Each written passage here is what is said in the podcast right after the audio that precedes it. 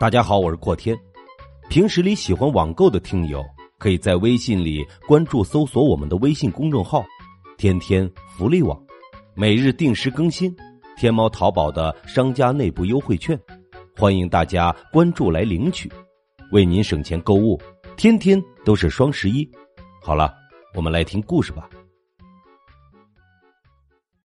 恐怖的毕业照。随着一群人共同呼喊出的一声“茄子”，一七级四二班的同学笑容最终凝固在这一张毕业照里。同学们举着剪刀手，笑容灿烂。然而，在这笑容的背后，却隐藏着巨大的恐怖。大学毕业后，大家深造的深造，进入社会的都忙碌着工作。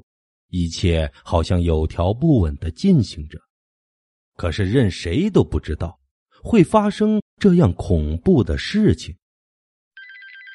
今天早晨，一阵铃声把我从睡梦中惊醒。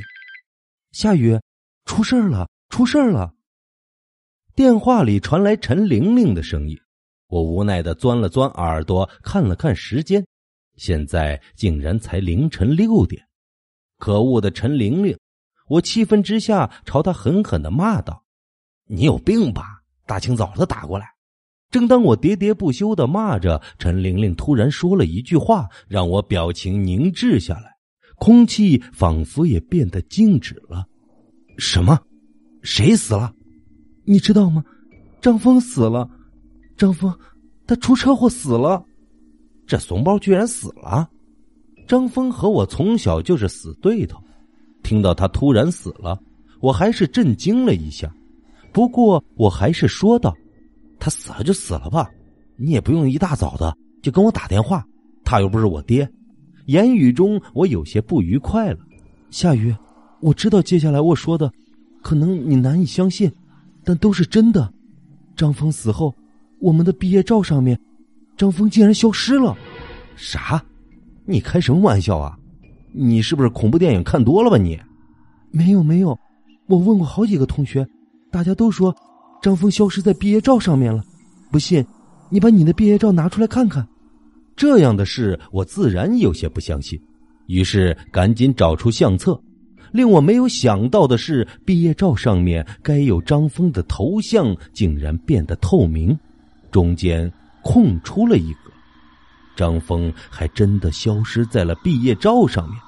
总之，夏雨，这段时间你要小心一点。我也会打电话给其他同学的。电话挂断后，我再无睡意，看着手机电话簿，开始一个个的联系同学。喂，陈青青吗？是我，我是夏雨。我把电话打给第一个我暗恋了三年的对象陈青青。可惜到了毕业，我都没有勇气和他告白。没有想到的是，接电话的并不是陈青青，而是一个低沉的男声。哦，你是青青的同学吧？唉，我是他爸爸。电话那头传来沉重的喘息声。我听后说道：“哦，原来是伯父。啊，伯父您好。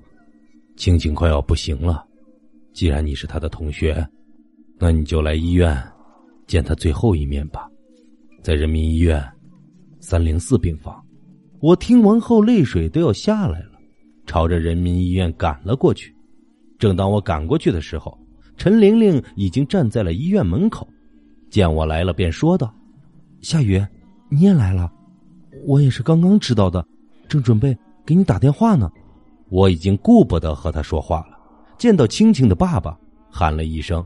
伯父好，你好，我就是夏雨，青青同学，他怎么忽然？青青也不知道怎么的，之前还好好的，可是不久前去医院检查，说是癌症晚期，我们也接受不了啊。青青的爸爸埋头痛苦，我再也忍不住冲进了病房。此时的青青已经奄奄一息了，我和他说了会儿话，才知道。原来这三年的时间里，青青也喜欢我。我握着她的手，看着她静静的离去，泪流满面。青青去世后，我发疯似的跑回了家，拿出毕业照一看，青青的头像果然消失在毕业照上。原来陈玲玲说的都是真的，一旦有人死去，她的形象就会消失在毕业照上。三日后，我打电话把陈玲玲和几个同学约在了一起，商量该怎么解决这件事。各位同学，我觉得这件事绝非偶然。当我说了这句话之后，张龙说道：“对呀，对呀。”张峰出车祸死亡，陈青青得癌症而死，他们两个看似都是正常死亡，可是他们死以后，为什么毕业照上他们的影像就消失了呢？刘莎莎也点头道：“在这三天的时间里，每天都有人死亡。于倩被入室抢劫杀害了，周小云坐云霄飞车的时候，车子出故障，被高空抛下当场死亡。还有汽油游泳的时候，腿部抽筋。”淹死在游泳馆里。听完刘莎莎的话，我们看了看照片。天哪，这三个人已经消失在毕业照上，也就是说，现在一共死了五个人了，而且死亡速度很快，基本上一天就有一个人死亡。那你们说，会不会跟我们的学校有关？听说我们学校从前是一个坟场。陈玲玲说出了疑问。玲玲，那其他班有没有我们这种情况呢？我已经查过了，就只有我们班。别急，别急，我想起来了一件事，诅咒，一定是诅咒。这一刻，刘莎莎面色惨白的说道：“这让我们都想起了一年多前的一件事。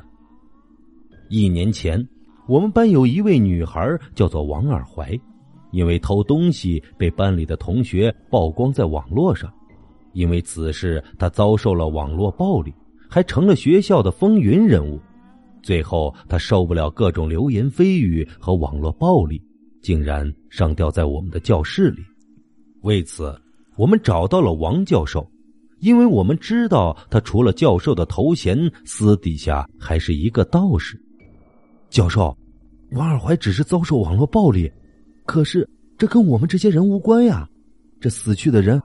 张峰以前就算是嘲笑过他，也罪不至死吧？还有青青，他从来不管这些事情的，他死的不是更没有理由了吗？大家都在说这件事，不过王教授却说道：“鬼这个东西啊，根本是不讲道理的。生前受些冤屈，哪怕是一点死后都会被他们无限的放大。因为王二怀他属于这个班级。”而网络上那些对他使用暴力的人，他看不见也摸不着，有冤无处发，所以啊，他才把冤屈发泄到班上，形成了一种诅咒。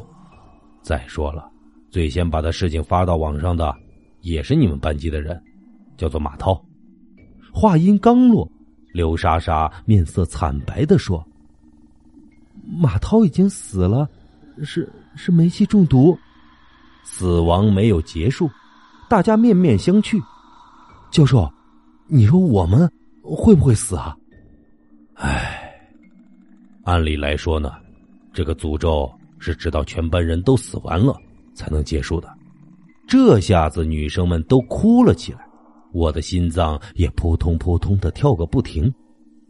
教授，那要终止这个诅咒，您您有没有什么办法呢？教授笑了笑。哼哼，其实不难。王二怀是你们班级里的学生，他对你们班施了诅咒。只要你们不是四二班的人，不就没事了吗？